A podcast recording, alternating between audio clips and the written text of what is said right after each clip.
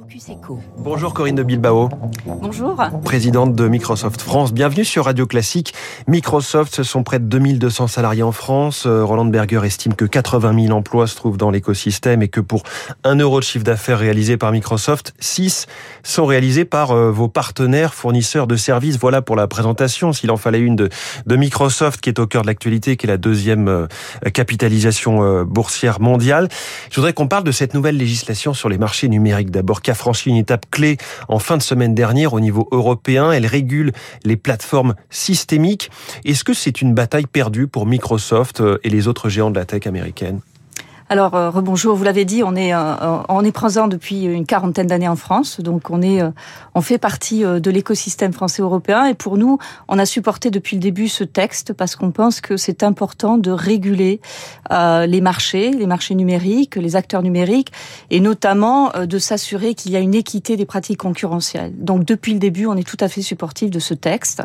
Donc Thierry Breton, quand le commissaire européen se, félicite de n'avoir pas cédé un pouce, c'est ce qu'il dit, au lobby déployé par les GAFAM, est-ce que vous voyez les choses de la même façon? Encore une fois, moi, ce que je vous dis, c'est que euh, les pratiques concurrentielles ont besoin d'être régulées. Euh, on est un acteur français, on est un acteur européen, donc on participe de ces règles et ça, ça ne nous pose pas de problème. Euh, on a un positionnement nous qui est peut-être un petit peu différent des autres dans la mesure où on ne travaille pas avec la monétisation des données. Nous, on mmh. se considère comme fournisseur de technologies pour aider les entreprises à réaliser leurs projets et leurs ambitions. Ah, dans, dans les pratiques euh, peut-être anticoncurrentielles, en tout cas, ce sera vu en justice. Il y a cette actualité OVH Cloud, notre euh, champion français qui a porté plainte contre Microsoft pour abus de position dominante. Il accuse Microsoft de, faire des tarifs préférentiels sur les logiciels aux clients qui utilisent aussi votre cloud. Qu'en est-il?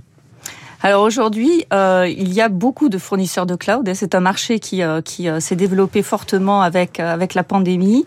Donc, euh, euh, on a euh, effectivement aujourd'hui la possibilité d'utiliser n'importe quelle plateforme de cloud. Toutes nos solutions sont disponibles sur ces sur ces plateformes. Cette plainte, elle sera suivie bien évidemment en justice mmh. et voilà. Je... Alors Corinne de Bilbao, Microsoft Teams fête ses cinq ans. On l'a surtout découvert, c'est vrai, au moment du, grand confinement il y a deux ans. Vous en parlez euh, chez Microsoft comme d'une révolution dans le travail en France. Est-ce que c'est toujours le cas aujourd'hui, alors que la pandémie euh, freine beaucoup moins l'activité euh, qu'il y a deux ans? Alors, le, le, le travail hybride s'est définitivement installé. Hein. On considère que c'est certainement euh, la plus grande révolution sur le marché du travail depuis euh, la révolution industrielle dans le monde, en tout cas si on mmh. exclut les accords de Grenelle en France. Et on se rend compte que ça continue à progresser. Hein. Au niveau mondial, c'est 38% de, de, de, travailleurs hybrides, encore 7, pour, 7 points de plus que l'année dernière. Donc oui, on considère que c'est une révolution et qu'il n'y aura pas de retour en arrière.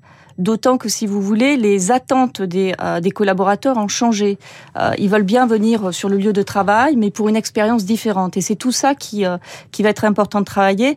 Et c'est en ce sens-là que Teams, qui aujourd'hui a 270 millions mmh. d'utilisateurs mensuels, hein, est non seulement un, un, outil de travail, mais c'est un outil de collaboration. mais encore une fois, il ne s'agit pas seulement des outils, il s'agit aussi de tout le cadre de travail qu'on va devoir réinventer. Et c'est ça que les dirigeants doivent, doivent inventer aujourd'hui. Vous disiez 270 millions d'utilisateurs actifs par mois de cette solution euh, de visioconférence, mais pas que. Euh, qu'en est-il en France précisément? Alors, je pourrais pas vous donner les chiffres français. Mais les PME, euh, notamment, s'en sont assez, assez fortement saisies. Elles, sont fortement saisies, en particulier au plus, plus fort de la crise sanitaire. On a même mis à disposition pour les petites entreprises Teams gratuitement, de manière à pouvoir, pour elles, continuer à travailler et, et à collaborer avec leurs collaborateurs. Oui. Alors Corinne Bilbao, présidente de Microsoft France, comment Microsoft, un groupe comme Microsoft euh, présent à la fois en Ukraine et en Russie, se positionne dans le dans ce conflit actuel, cette guerre? On, parlait à l'instant encore de ces groupes comme Carlsberg, Heineken, mmh. mais il y a aussi des réflexions pour Total Energy ou Renault. Que fait Microsoft? Alors la première chose qu'on a faite, c'est de protéger euh, nos collaborateurs et leurs familles. Donc ça a été notre principale préoccupation et c'est ce qui nous a occupés. On a aussi supporté euh, les organisations humanitaires. Hein. On a déjà levé 31 millions de dollars dont à peu près 18 millions de dollars en fournissant de la technologie.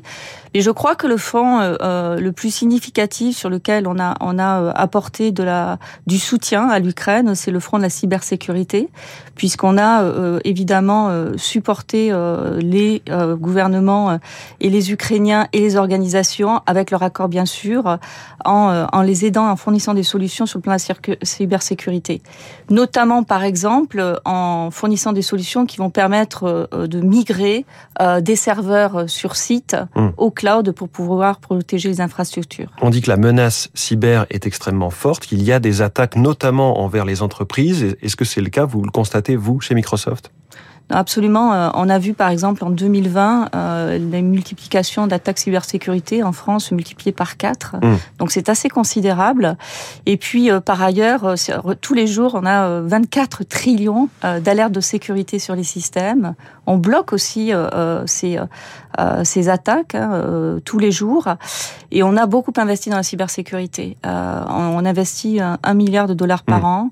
On a 8500 personnes qui travaillent sur la cybersécurité. C'est un sujet qui est au cœur des préoccupations. Chaque entreprise que je rencontre aujourd'hui me parle de cybersécurité et de comment on peut les aider sur ce, sur ce sujet-là. Pour en revenir au conflit, pour l'instant, Microsoft maintient ses activités en Russie il n'est pas question d'en partir. Aujourd'hui, on a euh, suivi les recommandations euh, des gouvernements et les sanctions qui ont été euh, demandées. On a arrêté les ventes de nouveaux services et de nouveaux produits en Russie.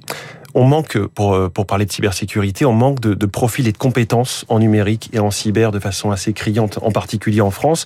Vous contribuez à former des personnes à ces métiers. Quel est l'objectif?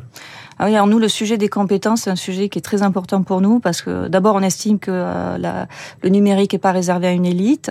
Et ensuite, vous l'avez dit, on manque de compétences. Hein. La cybersécurité, par exemple, c'est 3500 personnes qui vont mmh. manquer d'ici 2023. Donc, on a créé des formations avec euh, l'école Simplon.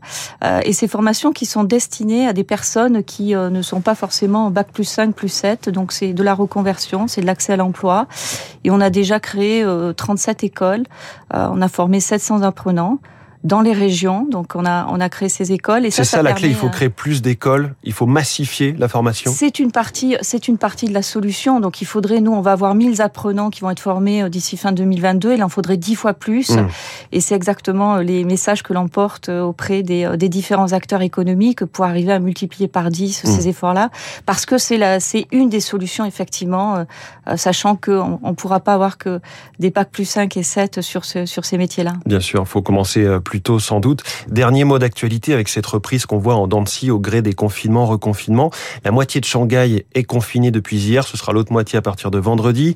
Il y a aussi eu ce reconfinement à Shenzhen il y a quelques jours. Est-ce que vous observez ou subissez un regain de tension d'approvisionnement sur l'électronique? Alors la, situation effectivement est la situation effectivement tendue. Nous on travaille d'arrache-pied avec tous nos partenaires, tout notre écosystème, tous nos fournisseurs. Il y a euh, effectivement beaucoup d'augmentation de demandes sur les PC euh, et les consoles. Donc on suit ça euh, au quotidien pour essayer de répondre à la demande. Et vous pouvez y répondre jusqu'à à, ce stade, on continue à soutenir la demande. Corinne de Bilbao, présidente de Microsoft France, merci beaucoup d'être venue sur Radio Classique ce matin et bonne journée. Merci à vous. Il est 6h53 énorme chantier en perspective, 13 millions de Français en précarité pour se déplacer au quotidien. Baptiste Gabory.